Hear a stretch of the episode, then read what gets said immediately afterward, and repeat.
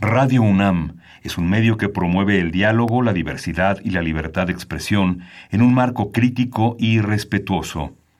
Los comentarios expresados a lo largo de su programación reflejan la opinión de quien los emite, mas no de la radiodifusora.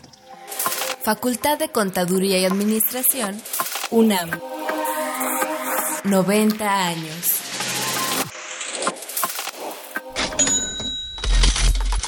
Consultorio Fiscal.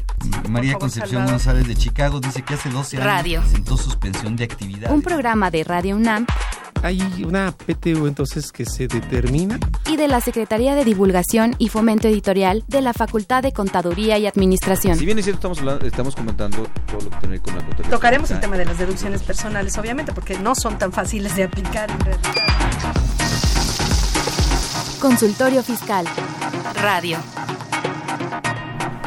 ¿Qué tal? Muy buenas tardes. Eh, soy Carlos Burgoa y como cada semana estamos nuevamente en consultorio fiscal. El día de hoy tenemos un tema bastante importante. Yo creo que todo el mundo lo habrá escuchado y lo habrá oído.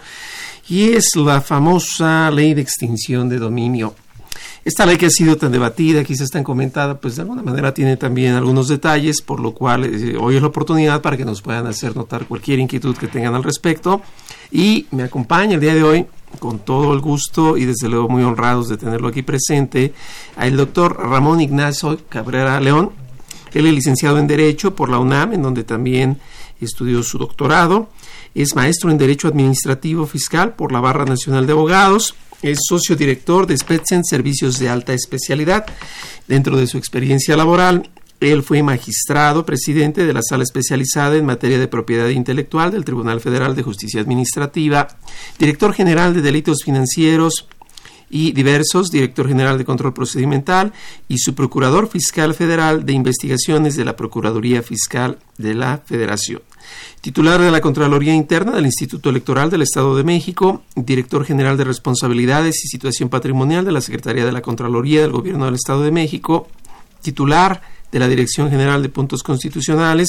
Y bueno, así me puedo pasar toda la mañana, Ramón. Bueno, es que de repente se juntan las Mm, cosas. quedan bastantes buenas. Unos cuantos años junta uno algo de experiencia. No, qué grato tenerte por aquí. Gracias por, por dar la vuelta con nosotros. No, muchas gracias, Carlos. Y bueno, a todo el público que nos está escuchando, recuerden que también nos pueden ver si es que se entra esto a Twitter, es arroba con su fiscal, y también por Facebook es FCA UNAM oficial, repito, FSA UNAM oficial. Y pues los teléfonos, como siempre, es el 5536-8989 y la alada 01800 50 52 688. Recuerden también que su opinión es muy importante y por lo tanto tendremos en el buzón la oportunidad de escuchar sus comentarios al 56 23 32 81. Y bueno, antes de arrancar con el tema y darle con todo, vamos a ir rápidamente a Info Fiscal y regresamos.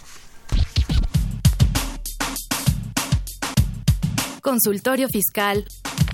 Radio.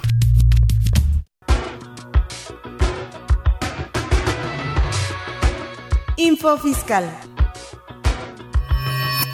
26 de agosto, el Servicio de Administración Tributaria, SAT, da a conocer mediante oficio el listado de contribuyentes que promovieron algún medio de defensa en contra del oficio de presunción a que se refiere el artículo 69-B, primer párrafo del Código Fiscal de la Federación, vigente hasta el 24 de julio de 2018, en relación con el artículo segundo transitorio del decreto por el que se reforma el artículo 69-B del Código Fiscal de la Federación, publicado el 25 de junio de 2018, o en contra de la resolución a que se refiere el tercer párrafo del multicitado artículo. Una vez resuelto el mismo, el órgano jurisdiccional o administrativo dejó insubsistente el referido acto.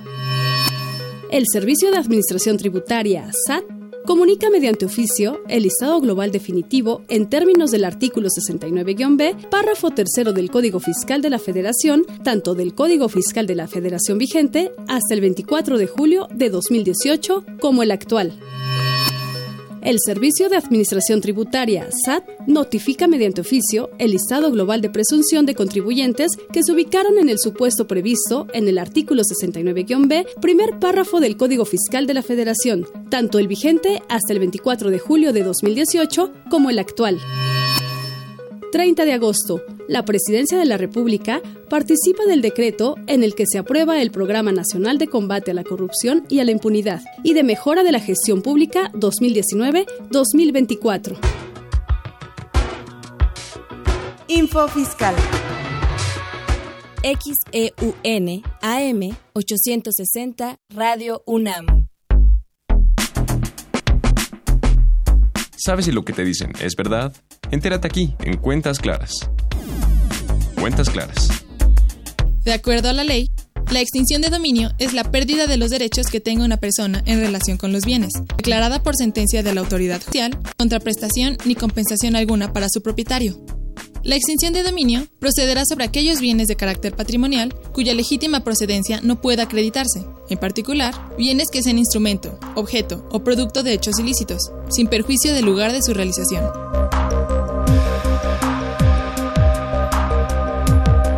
La acción de extinción de dominio se ejercitará a través de un proceso jurisdiccional de naturaleza civil, de carácter patrimonial y con prevalencia a la oralidad, mediante una vía especial y procederá sobre los bienes independientemente de quien los tenga en su poder o los haya adquirido. El ejercicio de esta acción corresponde al Ministerio Público. Para los efectos de esta ley, son hechos susceptibles de la extinción de dominio los siguientes. Ley Federal contra la Delincuencia Organizada. Secuestro.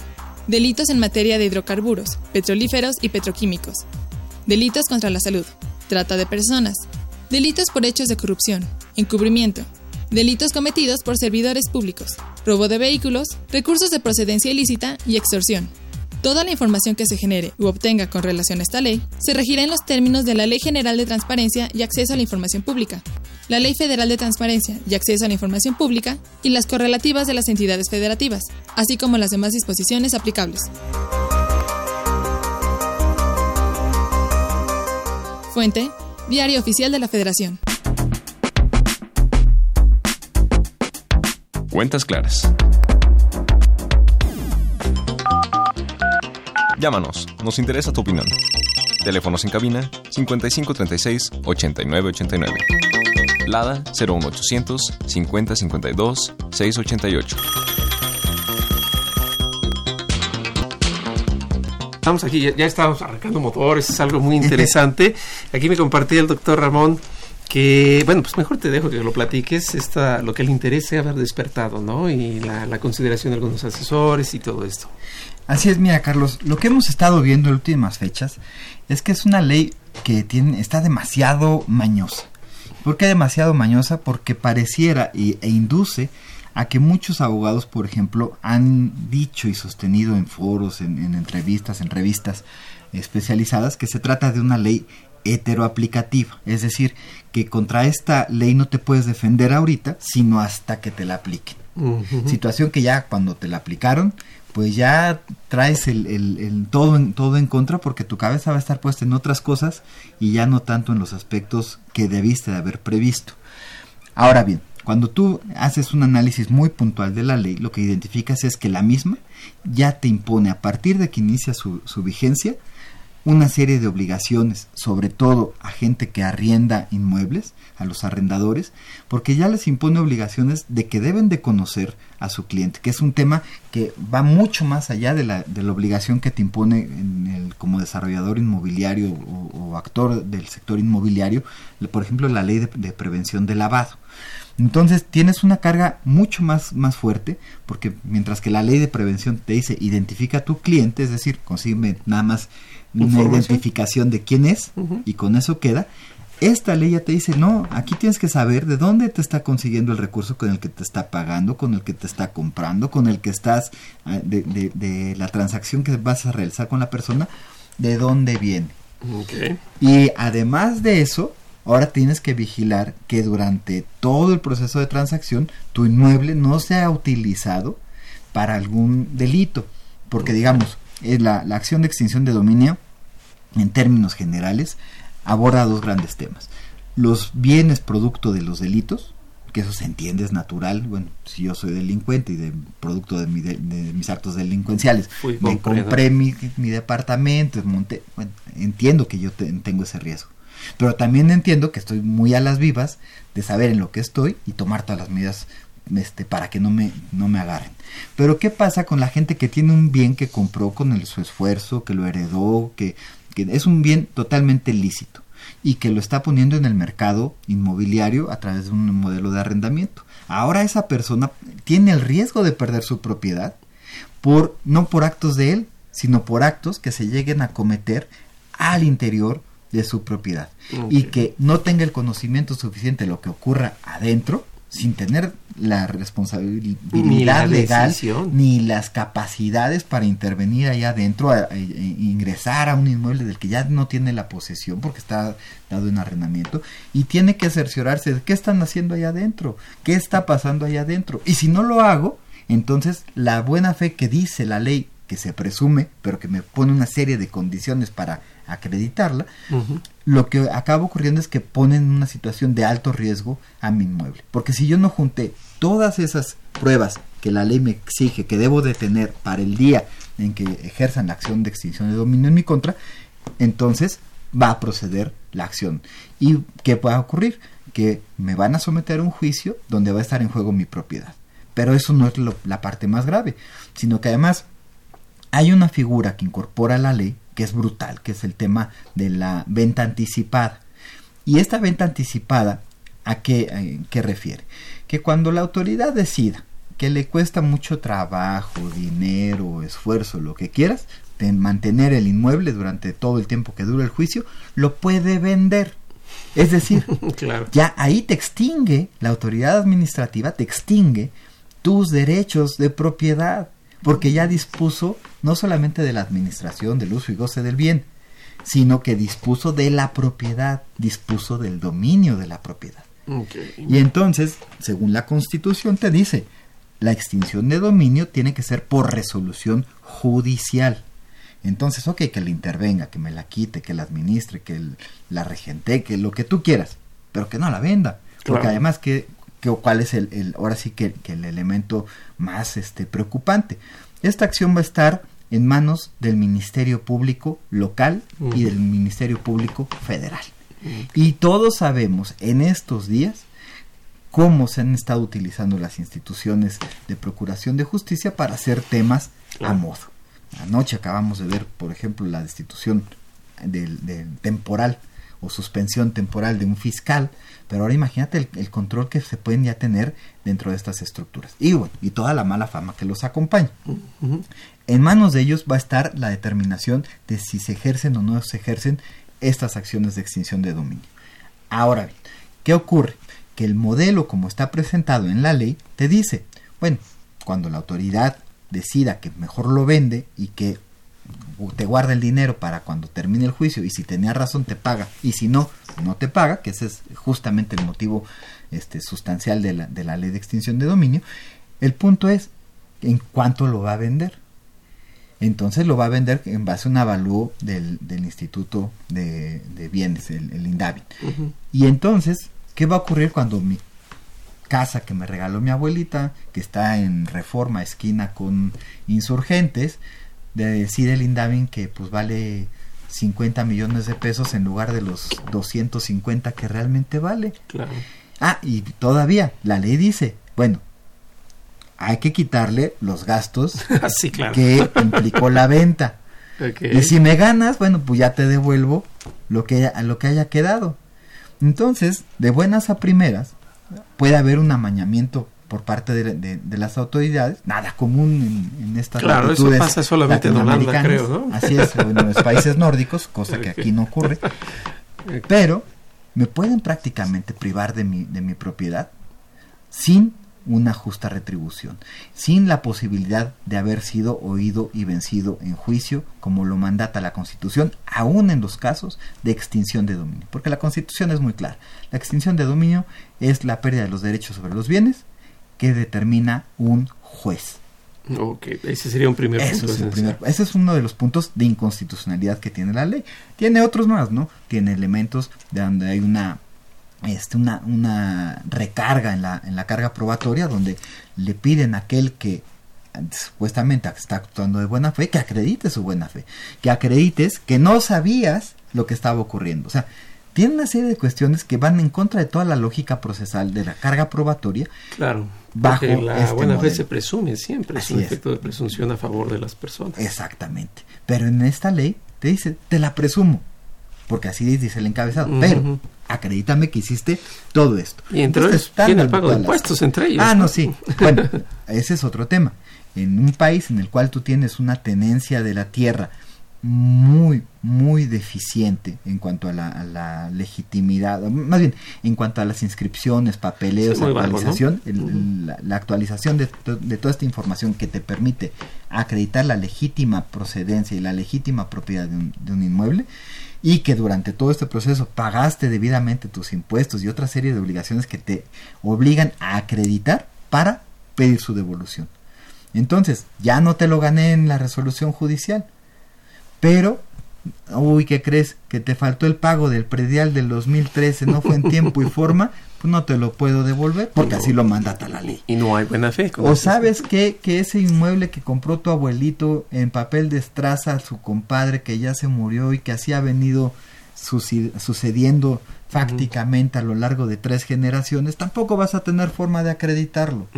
Y ahí también no te van a devolver tu, tu bien. Entonces es una ley sí necesaria porque se entiende en el contexto de la delincuencia organizada que sí hay que desmantelar su infraestructura financiera, Claro. pero por el otro lado, a quien está dejando y exponiendo a unos, unos riesgos en cuestión de posibles abusos es al ciudadano de a pie. Entonces, yo creo que sí es un exceso lo que se virtió en, en- en la ley, en los términos en los que fue planteada, porque rebasa y por mucho la intencionalidad original. Aquí ya es un tema de cuestionar toda la legítima propiedad y posesiones que cualquier persona tenga, porque al final del día tú tienes que comprobarlo frente a la autoridad. Ok. Entonces, ¿que ¿de qué me sirve tener un título este, registrado, mis escrituras, haber pagado notarios, si al final del día todo eso está cuestionado de inicio por la ley? ¿Qué seguridad jurídica tengo yo en mi propiedad?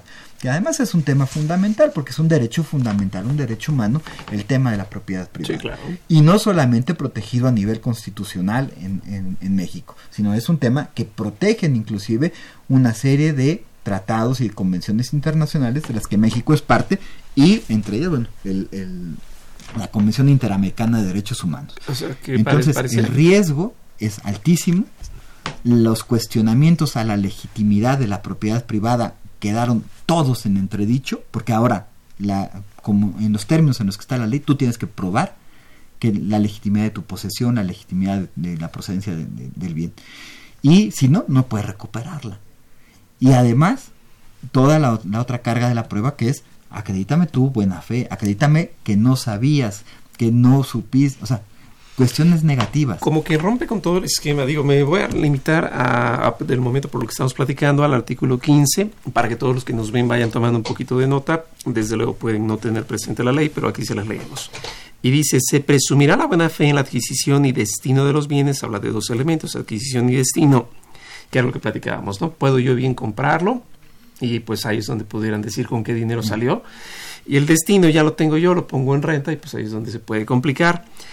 Para gozar de esta presunción, la parte demandada y la o las personas afectadas, otra vez nos habla de dos puntos de personales, dependiendo de la circunstancia del caso, deberán acreditar suficientemente, entre otras. Yo recuerdo que el artículo 81 del Código Federal de Procedimientos Civiles, que siempre es supletorio por casi regla general, señala que solo en pocas palabras, de ahí viene el principio, afirma y por tanto debe probar, o dicho al revés, el que prueba es el que afirma, más no el que niega. Artículo 82 dice, se puede dar el caso de que quien niegue ya tenga que probar entre situaciones. Si La negativa primera, sí. es una afirmación. Si su negativa es una afirmación. Segundo, si desconozco la presunción que tiene la contraparte. En este caso, pues ya empezamos un poco con detalles, ¿no? Porque me van a decir que presume, bueno, tendría yo que tener el recoveco total de qué es. Y la tercera, pues evidentemente cuando ya no tenga un elemento principal de base. Pero viene un punto principal, el 83 del Código Federal de Procedimientos Civiles dice, el que actúa bajo una regla solo debe acreditar que se dio la excepción, más no la condición. Y volvemos al tema, la buena fe no es una excepción, es una condición en todo. Entonces, de esa regla general, por Dios, ¿por qué están pidiendo eso, no? Para empezar. Y luego creo que se vuelve desproporcional, ahorita que está de moda el test de proporcionalidad, cuando dice que oportuna, me, me a la fracción 2, que oportuna y debidamente se pagaron los impuestos y contribuciones causados por los hechos jurídicos. Perdón, aunque alguien deba impuestos, ¿en qué deriva que esté mal? Exactamente. bueno, nada tiene que ver, ¿no? Te desconocen aún los pagos extemporáneos de impuestos. Sí, dos por uno. Sí, porque ahí te está diciendo el pago oportuno. Sí, claro. El extemporáneo ya no sería el oportuno. Entonces, fíjate la cantidad de elementos que tú debes de cargar el día de hoy para tener certeza sobre o una relativa certeza sobre tu propiedad que te permita hacer frente al cuestionamiento que sobre la legitimidad de tu patrimonio está estableciendo la ley y que finalmente va a repetir la autoridad que la aplique. Entonces, estamos ahora sí que a disposición de lo que alguien crea, porque ni siquiera como están exentos de la carga de la prueba, es lo que crean que va a ocurrir, no nada que tengan que probar. Y si además le, le aunamos a este hecho de que el criminal se va a sustraer de la acción, no va a aparecer, pero el que no es criminal, sí es el que va a estar en su casa tranquilamente esperando que nada malo le pase, que está protegido por un sistema jurídico, por un sistema legal, y de pronto tienes que, hay todo un andamaje que está diseñado para quitarte tu propiedad en el momento en el que algún funcionario del sistema de procuración de justicia se le ocurra cuestionar tu propiedad. Digo, porque además del riesgo propio que implica la discrecionalidad mal usada, mal conmesurada y de alguna manera este, no señalada bien aquí, ya de forma expresa se vuelve desproporcionada por los extremos que pide. Eh, digo, el más evidente es este, la buena fe, que es el único elemento que podría sacar adelante cualquier problema de estos. Ahora está condicionada la buena fe. Sí, es una condición que requiere de, generación de pruebas a lo largo gratuito en de la, generales. De la, de la gestión de tu propiedad. Sí, digo, cualquier civilista nos podrá decir que la buena fe es algo que se nace, se tiene, se vive, se respira todo el tiempo, así como la libertad. Bueno, cualquier civilista, penalista, administrativista, cualquier persona, es más, con un poco de sensatez sin necesidad de ser abogado, diría, yo presumo que las personas actúan de buena fe. Exactamente. Justo ayer lo estaba leyendo en un libro de Paul Ekman, que él habla de la como psicólogo, ¿no? En el caso de las mentiras, que porque la gente no las detecta, pues porque parte de la buena fe, precisamente. Entonces es algo muy, muy absurdo. Y de ahí que se deba de castigar muy severamente la actuación de mala fe. Claro, porque se ve que bajo el coto que tú tenías de buena fe, bajo esa confianza legítima... Fuiste traicionado. Exacto. Es Ahí, por ejemplo, es un tema interesante, saliéndonos un poquito del contexto. Para sociedades, por ejemplo, como la norteamericana, tú puedes haber hecho lo que se te ocurre. Nada más di la verdad. Porque si te agarro en que mentiste... Va peor. Eso sí te va muy mal. te puedo pasar lo que hayas hecho, prácticamente, pero dime la verdad. Hay un premio a la verdad siempre y un castigo y una reprobación absoluta a la mentira. Así es, porque el jefe es conducirse en la verdad. Vimos el caso de Clinton, donde nadie le cuestiona que andaba con, la muchacha, este, la, eh, Mónica Lewinsky, ¿no? Así es. Le cuestionan el que cuando le preguntó la autoridad dijo que no. Dijo que no. Así es. Eso fue el gran drama. ¿Qué es lo que te le cuestionaron a Nixon? La, el espionaje como tal, no, el que negó y que destruyó la evidencia del espionaje que hizo, o sea, el ocultamiento de la verdad. Eso es lo que sociedades más avanzadas, eh, desde un punto de vista de estructura jurídica, de Estado de Derecho, es lo que realmente reprueba. Desgraciadamente nuestra sociedad sigue premiando mucho la mentira. Entonces. Más bien la sigue orillando también, ¿no? También te, te, obliga, porque, si pues, te ponen todo esto, pues ¿quién le va a entrar, no? Pues una vez se empieza a construir desde atrás la mentira para que se Para que entonces tengas el cuento suficiente para poder justificar cualquier cosa. Y eso lo vemos en temas fiscales y lo vemos en todos los temas. Por ejemplo, si nos vamos al tema de, de, ahorita, otro de los grandes este, fantasmas, las, las empresas fantasmas facturadoras. ¿Cuál fue el origen del problema?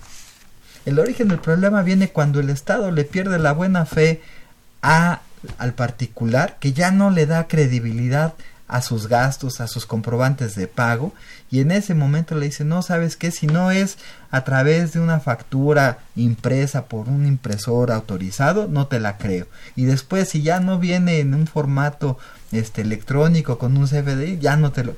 Entonces, eso que abrió pues, un nicho de mercado a una serie de empresas que dijeron, ah, bueno, yo te fabrico todo lo que se necesita y te lo pongo en tu mesa. Sí, porque prima facie ya es dudado. Así es. Entonces, ¿quién, quién es el responsable de los factureros en su causa de origen es el propio Estado.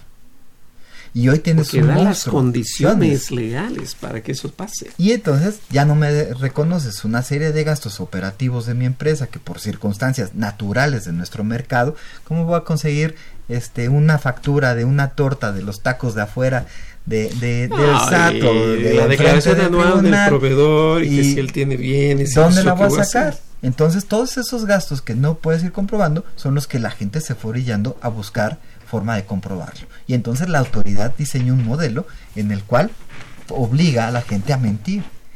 Y generó ese mercado de la mentira. Y hoy es un monstruo de mil cabezas que hay que combatir. Sí, pero ¿qué está haciendo la autoridad para atacar la verdadera y primera causa del problema que ella misma genera. Yo creo que el ejemplo que pones eh, vale mucho la pena y para los que nos ven y nos escuchan retomarlo porque así como sucede, y lo dijiste muy puntualmente, así como sucede en la cuestión del 69 del Código Fiscal, que a todo mundo hoy en día le duele la materialidad y que está forzando a que las personas tengan que ir más allá de lo que su propio su propia esfera jurídica viene, a qué muy voy con esto. Todo el mundo tiene su contabilidad, y se le dice que los proveedores vienen chuecos y por lo tanto tengo que ir a buscar a mi proveedor para que me tenga su declaración y que me explique el por qué no tiene. Obvio, cada quien en lo individual buscará la manera de optimizar sus contribuciones y si lo puede hacer a través de que los activos estén repartidos en familias, un ejemplo de los transportistas en construcción, pues la lógica es que yo no le puedo reprochar a él que trate de optimizar el dinero en tanto cada una de las formas que él busca también sea legítima.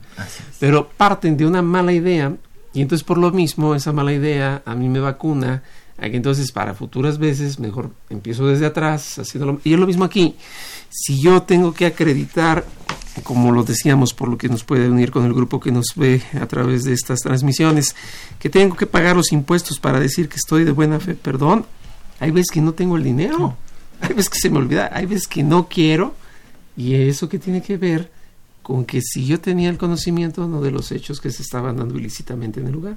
Con la misma te piden que si no sacaste 10 de calificación en matemáticas en primero de primaria, y si no tomaste los apuntes de historia, no tienes tus apuntes, entonces no te la creo, o sea, ¿por qué tienen que mezclar las cosas? O que si tu coche no tiene la verificación, entonces no este te voy a acreditar la propiedad de tu casa. O sea, cualquier cosa pudieron haber puesto. Bajo esta lógica, lo que se les ocurrió es que olvidan el pensamiento básico, obviamente en el tema que platicábamos de la gente inmobiliaria.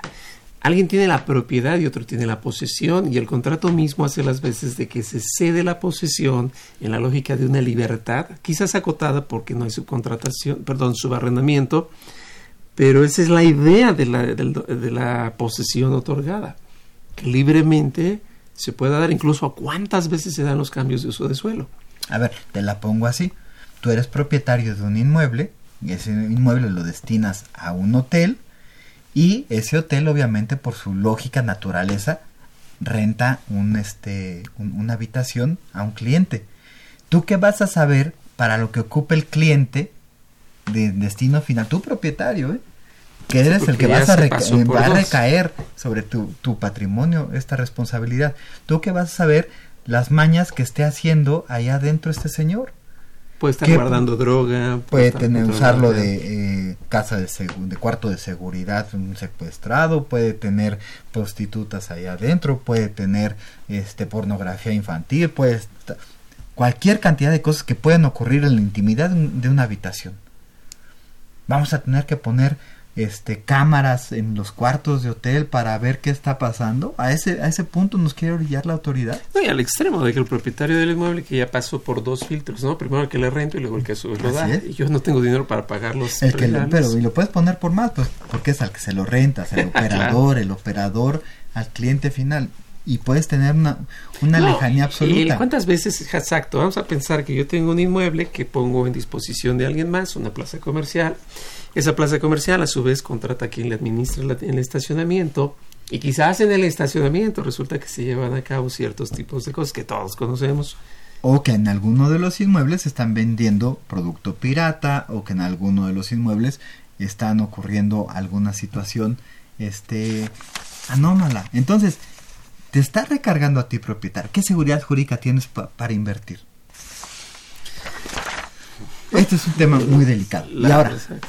Lo peor, esta ley además es retroactiva.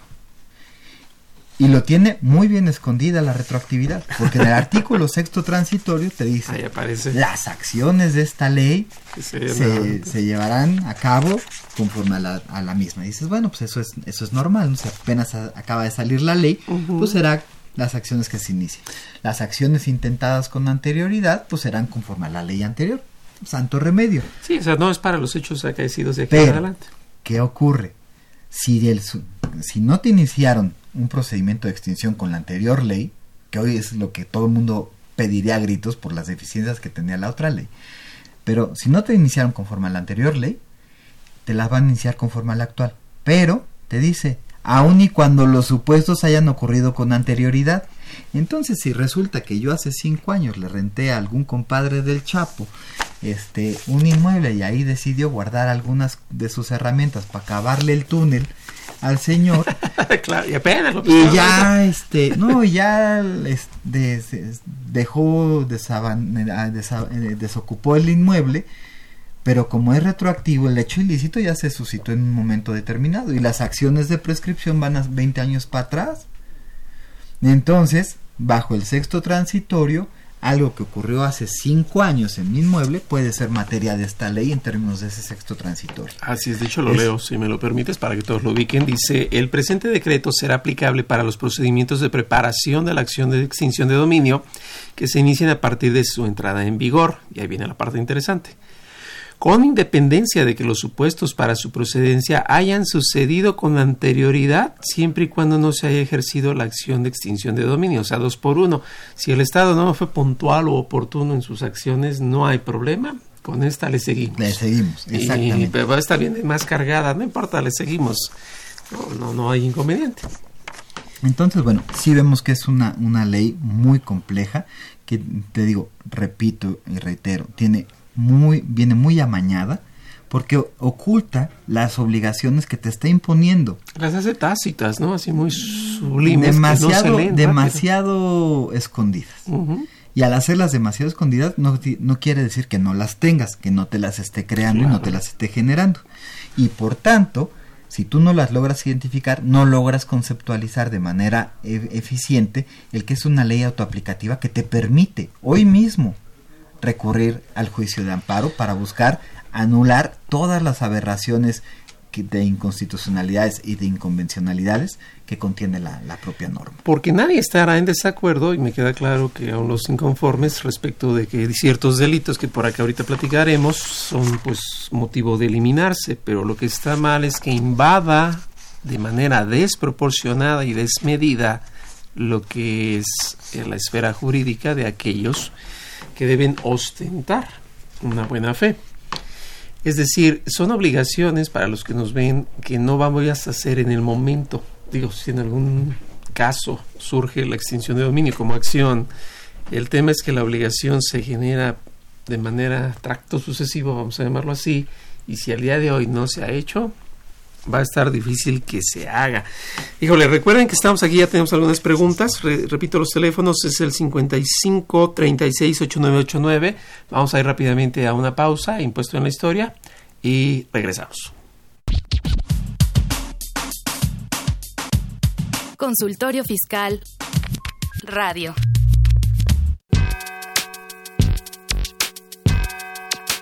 ¿Los impuestos le causan problemas? ¿Dolor de cabeza? Ay, ¿qué le puedo decir? ¿Problemas de estrés? ¿Malestar estomacal? Ay, ¿No puede dormir? ¿Cuenta ovejas hasta el infinito? Basta de sufrir. Nosotros tenemos la solución. La Facultad de Contaduría y Administración te asesorará en tus obligaciones fiscales, laborales y de seguridad social, tanto de manera personal como vía telefónica. Así es, ya no te preocupes por tu declaración anual. El Departamento de Asesoría Fiscal Gratuita, que se encuentra en la División de Estudios de Posgrado, te ayudarán en lo que necesites. ¡Oh, qué bien! ¿Y qué tengo que hacer? Solo tienes que llamar al 5550 7998. Y no solo te atienden de manera personal o telefónica, también contamos con correo electrónico. Sí, escuchaste bien. Correo electrónico. Escribe a consultoriofiscal.fca.unam.mx. Con toda la ayuda que tendrás por parte de asesoría fiscal gratuita, tus malestares se irán al...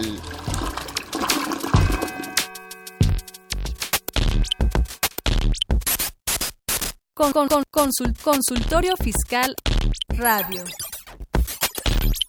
Síguenos, sí- síguenos en Twitter, arro- arroba consu fiscal.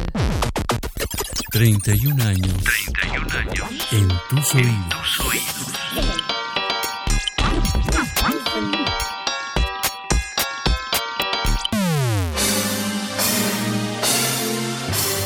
Impuesto en la historia.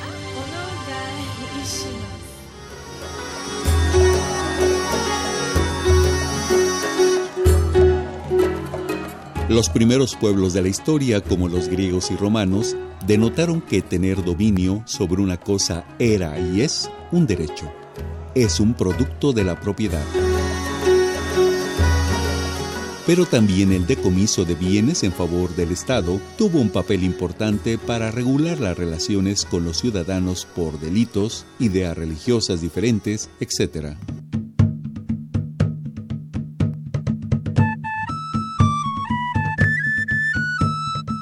Sin embargo, pronto se presentaron abusos para aumentar las rentas públicas y privadas de los monarcas, como es el caso del rey francés Enrique IV, que acusó a la Orden de los Templarios de herejías para confiscar sus bienes.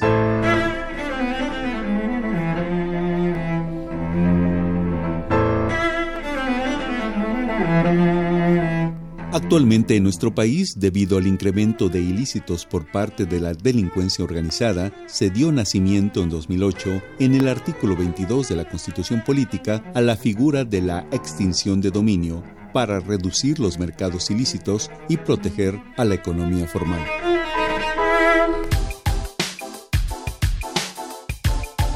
Impuesto en la historia.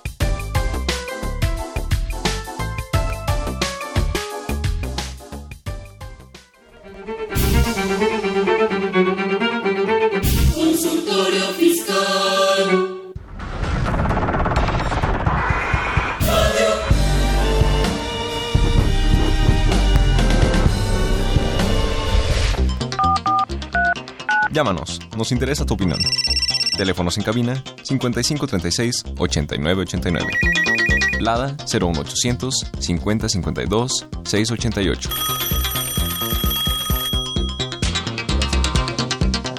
Estamos de regreso ya.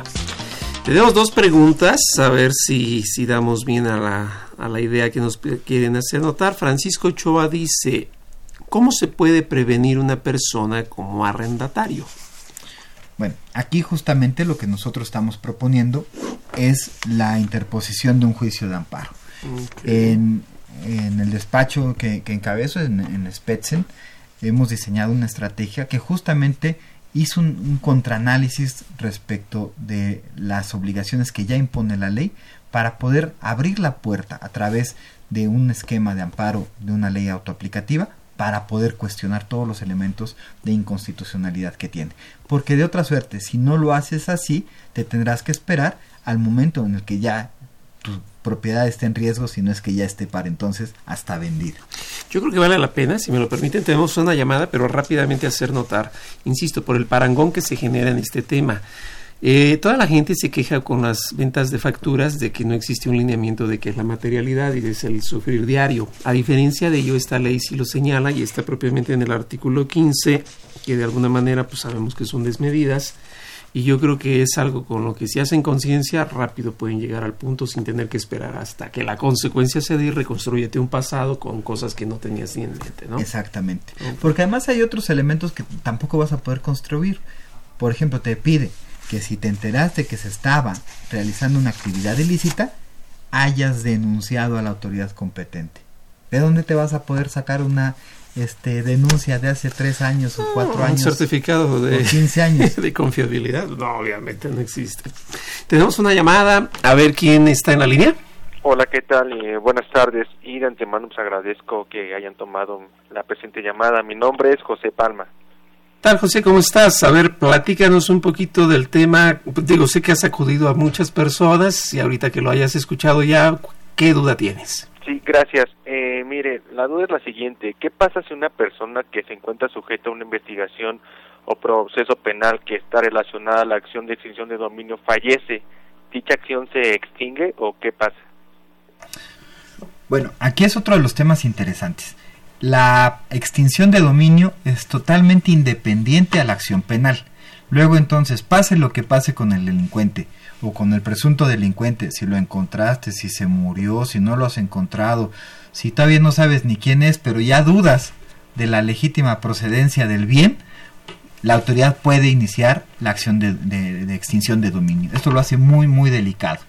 Por lo mismo de que se supondría que es una acción que debería de ir, si no ligada de forma directa, porque tampoco es su naturaleza, al tema penal, pero sí tendría que existir una cierta vinculación porque al final del día no puedes estar tomando decisiones con base en cuestiones que toda, sobre las cuales todavía no hay una determinación judicial de qué es lo que ocurrió, esa otra verdad que sería un tema de cosa juzgada en, en el otro procedimiento. Así las cosas, la, si, el, si el presunto responsable del delito fallece, el heredero, el primo, el poseedor, el que al que hayan vinculado por la razón que quieras, con el delincuente y con el, inmueble que está siendo este, cuestionado. Bueno, inmueble y otros derechos, ¿eh? porque ahorita nos estamos concentrando en la parte inmobiliaria.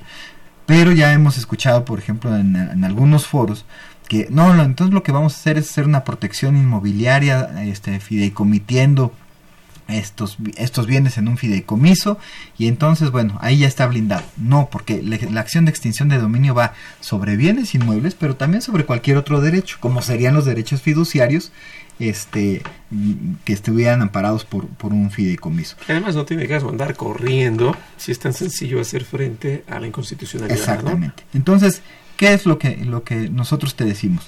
Tienes que tener dos cuestiones. La primera es tratar de eliminar todas estas cuestiones que son evidentemente inconstitucionales e inconvencionales para poder tener una ley que te permita enfrentar en su momento un juicio justo, un juicio en los términos que todo mundo conoce, que es que te escuche el juez, que el juez escucha a la otra parte y que cada una de, las partes que haga afirmaciones las pruebe.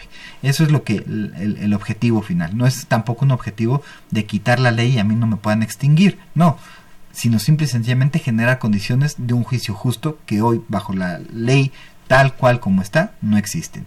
Y la otra, necesariamente las personas que se dedican al arrendamiento de inmuebles tendrán que reforzar sus esquemas de, de, cumplimiento, de compliance, si es que las tienen. Y si no, las tienen que implementar de inmediato, porque al final del día no van a poder generar la cantidad de pruebas que van a requerir el día del juicio que les pretenden, en el que les pretendan extinguir su propiedad. Bueno, y es, este José, hasta ahorita no sé si con esto queda la duda colmada o tienes alguna adicional, por favor, no, platícanos. Este fue muy clara la respuesta. Listos con la acción de dominio, ya no te vas a dejar, ¿verdad? Sí, así es, no. Muchas gracias. Muchas gracias por la llamada. Y nos puedes contactar ahí en en, en, en contacto arroba spetzen.mx. No seas okay. malito, repite otra vez para que todo esté en nota. Nos puedes contactar en, en, nuestra dirección de correo electrónico spetzen, contacto, perdón, contacto arroba spetzen.mx. Spetzen, S-P-E-N-T-E. -E. Ok, perfecto. Okay. Spetzen. Muy bien. Muchas gracias por la llamada, José. Hasta luego. Tenemos otra pregunta que, bueno, no sé aquí la idea como la querían manejar. Dice Mario Velázquez, ¿cómo solicitar al procurador una revisión de sus nóminas? No me queda muy claro por dónde va. Pareciera que a lo mejor hay algún punto adicional. Por favor, Mario, si nos escuchas, y bueno, entiendo que comenzaste escuchando, ojalá sigas escuchándonos, para que nos ayudes a precisar más la pregunta y desde luego con todo gusto te, demos una respuesta al respecto. Eh, llama la atención porque dentro de lo que corresponde a las eh, definiciones, el artículo 2 dice, fracción tercera, segunda, perdón, bienes. Todas las cosas identificadas como tales en el Código Civil Federal, o sea, todo tipo de bienes, eh, mostrincos, fungibles y la clasificación, pero más allá de eso, inmuebles, bienes y este inmuebles, obvio, hasta el dinero. Así es. Entonces, si alguien está peleado con su dinero, pues no haga nada por la ley, ¿no? Pero es otro punto importante. Así es, porque el dinero al final del día son derechos que tienes de propiedad respecto de esos... que el dinero al final del día no es más que un depósito de valor. Así es. Y entonces los derechos que tienes de propiedad respecto de tu dinero también están cuestionados en la ley, porque todos los derechos que tengas sobre propiedad que puedan ser materia de esa extinción de dominio, esa, de esa capacidad de disponer de lo tuyo, es lo que está en juego en la ley. Aquí me gustaría hacer llamamiento porque muchas veces pasa en la práctica, no sé si coincidas conmigo. Puede suceder que a una persona le realicen un cargo indebido o algún movimiento que no reconoce, cuando la gente normalmente ya pasa mucho, que ya tiene edad avanzada, me refiero de tercera edad, a veces esa gente tiende a reaccionar distinto y como que es la que más se acumula, curiosamente en la forma coyuntural, ¿no? Los gastos ya no son tan avantes como cuando se es más joven, es la gente que puede tener quizás un poco más dinero y si le pasa algo es la que es más decidiosa por, por hacer algo. Y volvemos al tema que platicábamos. Si sucediera eso, por mucho poca la cantidad, el hecho de no ir a denunciar le expone porque no sabemos si esa cantidad también tuvo algo que ver con una cadena de operaciones. Exactamente. O el uso, por ejemplo, de las, de las cuentas que se les abren a, las personas mayores, que muchas veces ya no son quienes acuden a los bancos. Entonces no tienen el control real de su cuenta. Y aparentemente este, le pueden dar al, al chofer, al muchacho que le auxilia, a la enfermera, oye, ve a hacerme tal o cual operación. Este es mi NIP. Y esta persona puede estar manipulando la, la, cuenta. Digamos que no le roba a este señor, pero le puede estar ingresando dinero y retirando dinero que no afecte el dinero real de la persona, pero que sea dinero que, estén, que estén documentando a nombre de este, de, este, de este adulto mayor, por ejemplo. Y entonces, en papeles, el señor en su cuenta siempre va a ver su dinero, no sé, ni se va a alertar e, eso sí lo ve, pero, tampoco son atentos. pero vamos a suponer que si está atento a su, a su saldo, puede ver que tiene su dinero. Pero pueden estar haciéndose cosas con sus cuentas, a su nombre, que no sean del todo ilícitos. Y eso es lo que puede acabar poniendo en riesgo todo el tema patrimonial de esta persona. O quien presta la cuenta para un negocio que inicia, donde no conoce todo el mundo que se involucra mm, y los amigos de los que le piden el favor, ¿no? Bueno, Paula Rodríguez tiene una pregunta y dice, ¿un arrendatario cómo se puede proteger con cláusulas en su contrato? ¿En qué disposiciones legales están los artículos que regulan la extinción de dominio? Bueno, es toda una ley, pero por favor platíquenos. Sí, mira, en principio el artículo 22 constitucional es el que marca la pauta de lo que es la extinción de dominio.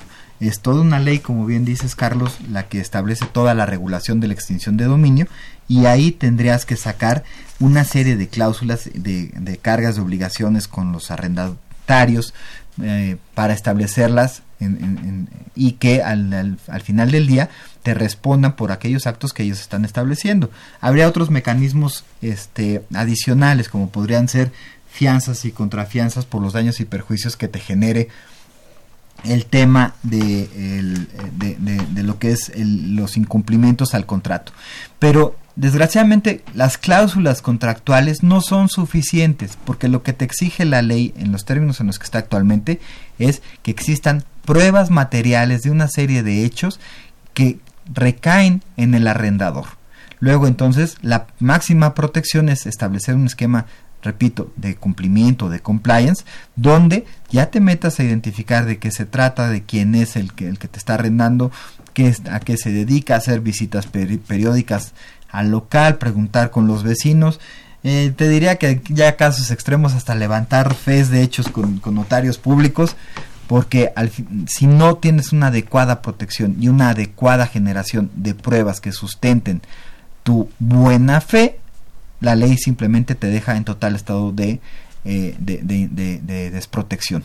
Así es. De hecho, yo creo que la idea del compliance para personas morales se ha modificado terriblemente en los últimos años y más en este país. Sí, y ahora cuando ves que uno de los temas donde se te puede vincular con este tipo de esquemas son delitos de servidores públicos, de corrupción, de este, de, ocultamiento. Y Ahora también está la, la idea de, de, incluir dentro de estos delitos a los temas de evasión fiscal, eh, de defraudación fiscal, donde te digo, está demasiado contaminado el mercado general con facturas que ya no sabes si son falsas, porque hay muchos factureros que, que sí existen, que tienen operación real, pero que también venden. Entonces, ¿cómo, cómo sabes cuándo estás actuando con, con un agente totalmente transparente que la, la, factura que te está dando es la adecuada cuando hay cuestionamientos que vienen a posteriori. Entonces estamos viviendo en un esquema donde la incertidumbre se está generalizando. O sea, el, el sistema legal, lejos de generar condiciones de certeza, está propiciando condiciones de incertidumbre. Entonces... Está minando el camino. Así es. Entonces, le, le repito, para ya dudas muy puntuales, estamos en contacto arroba spetzen.mx. Spetzen es S-P-E-T-S-E-N. Spetzen. Punto MX. Punto MX. Ah, no le pongan punto com porque luego lo rechaza. Es punto MX, digo, por lo acostumbrado, ¿no? Caray, vamos a ir rápidamente a ver qué es lo que trae nuestra revista Consultorio Fiscal y regresamos para seguir comentando el tema. Recuerden, aquí estamos atendiendo el tema de ley de extinción de dominio y regresamos.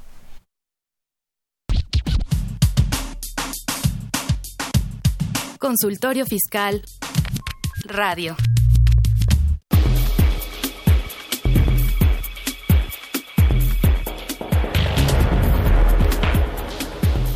En esta edición, la Z121, Consultorio Fiscal, como siempre, aborda interesantes artículos de corte jurídico, laboral, contable, financiero, prevención de lavado de dinero y fiscal.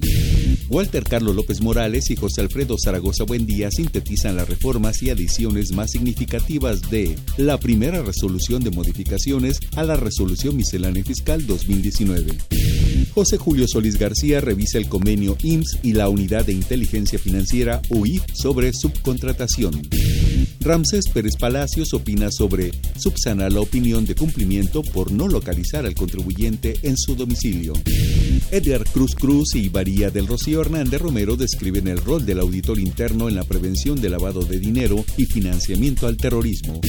Estos y otros temas de gran interés se presentan en el número 721 de Consultorio Fiscal. Suscripciones a los teléfonos 5616 1355 y 5616 7755 también a través de la tienda electrónica publishing.fca.unam.mx o en la revista electrónica consultoriofiscal.unam.mx. XEUN AM 860 Radio UNAM. Los invitamos a que nos vean en la radio y nos escuchen por televisión. Consultorio Fiscal, Radio y Televisión. En el 860 de AM y en la barra de Mirador Universitario CUAE. Abordamos los temas de tu interés como impuestos sobre la renta, declaraciones, testamentos, pensiones, seguridad social, estímulos fiscales, discrepancia fiscal, régimen de incorporación fiscal, entre otros temas. Con destacados especialistas en la materia. Los miércoles por Radio UNAM. Los jueves por internet. Y los sábados por TV UNAM. Véanos en la radio. Escúchenos por televisión. Llámanos, nos interesa tu opinión. Teléfonos en cabina 5536 8989. Lada 01800 5052 688.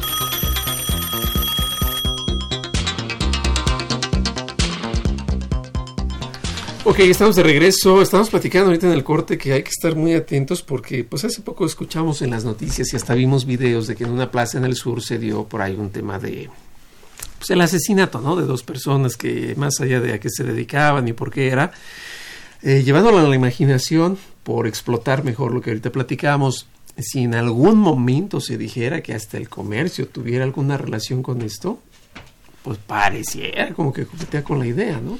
imagínate tú que digan que algún capitán de meseros es el que tenía ahí el privado en el que sesionaban los este o en el los malosos o en el estacionamiento. Al final del día pones en riesgo no es el local que ya no puedes disasociar del resto de la propiedad porque no son modelos de propiedad en condominio. Aquí es una es una unidad este jurídica ese ese bien y entonces por lo que ocurre en un local, por lo que ocurre en un cuarto de hotel, pones en riesgo todo el patrimonio.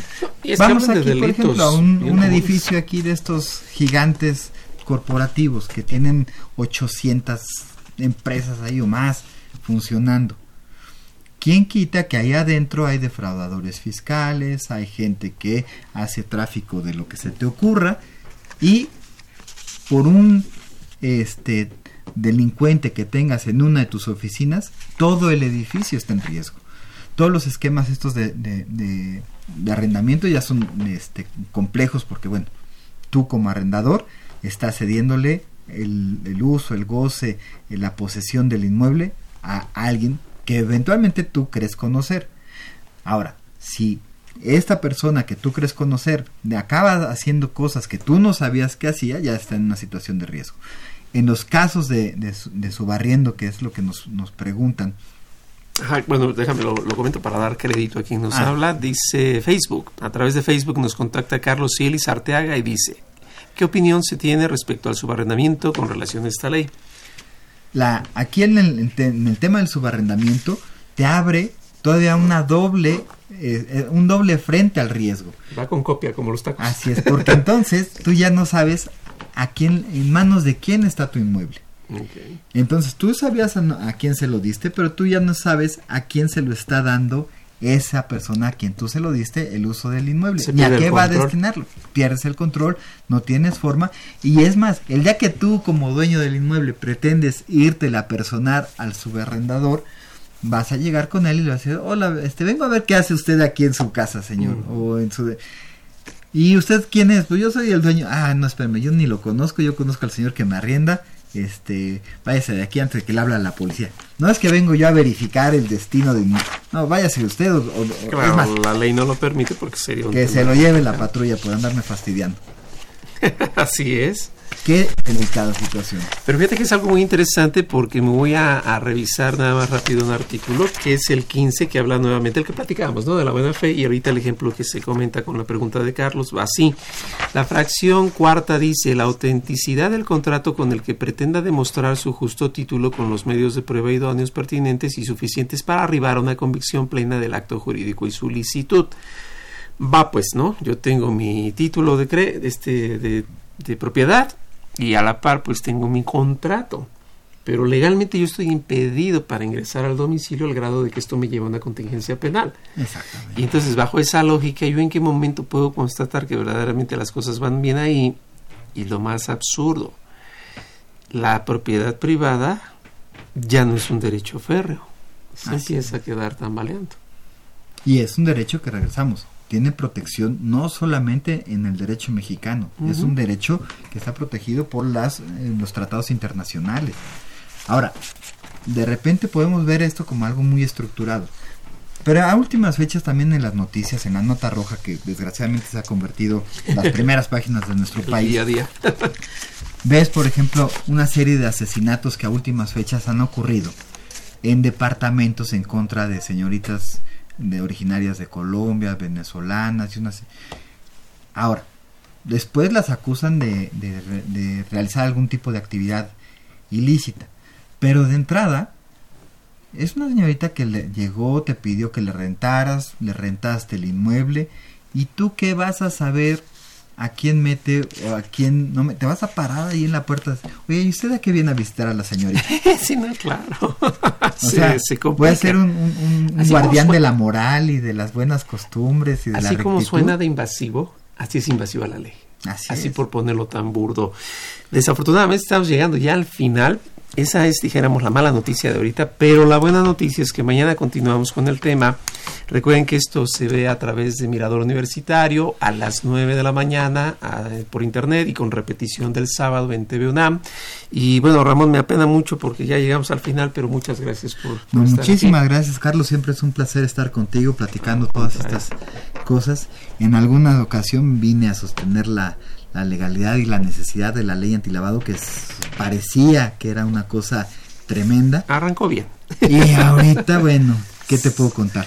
Realmente ya ves unos excesos tanto en la parte normativa, como es el caso de esta ley de extinción de dominio, como ya en los actos de la autoridad, ¿no? Lo que nos enteramos de este bloqueo generalizado de cuentas por cualquier cosa, Digo, afortunadamente nos están generando trabajo a nosotros, pero para el resto de la sociedad es tremendo, es muy sufrido. Bueno, mañana estará con nosotros también el doctor Ramón, así que no se lo pierdan. Y bueno, pues esto es eh, lo, que vamos a, platicar ahora. Eh, este fue pues un programa de eh, Radio UNAM, el director general Benito Taibo, director de nuestra facultad, el maestro Tomás Humberto Rubio Pérez, secretario de Divulgación y Fomento Editorial de nuestra facultad, doctor José Ricardo Méndez Cruz, en los controles Socorro Montes, en la producción por parte del Departamento de Medios Audiovisuales de nuestra facultad de Contaduría y Administración de de Trujara, Alma Villegas, Juan Flandes, Tania Linares, Miriam Jiménez, Nora García, Guillermo Pérez y Manuel Sotelo. La siguiente semana seguiremos platicando de todos estos temas y Facultad de Contaduría y Administración, 90 años de cambiar realidades. Muchas gracias nuevamente, nos vemos a la que sigue y mañana estamos atentos. Hasta la que sigue. Consultorio Fiscal.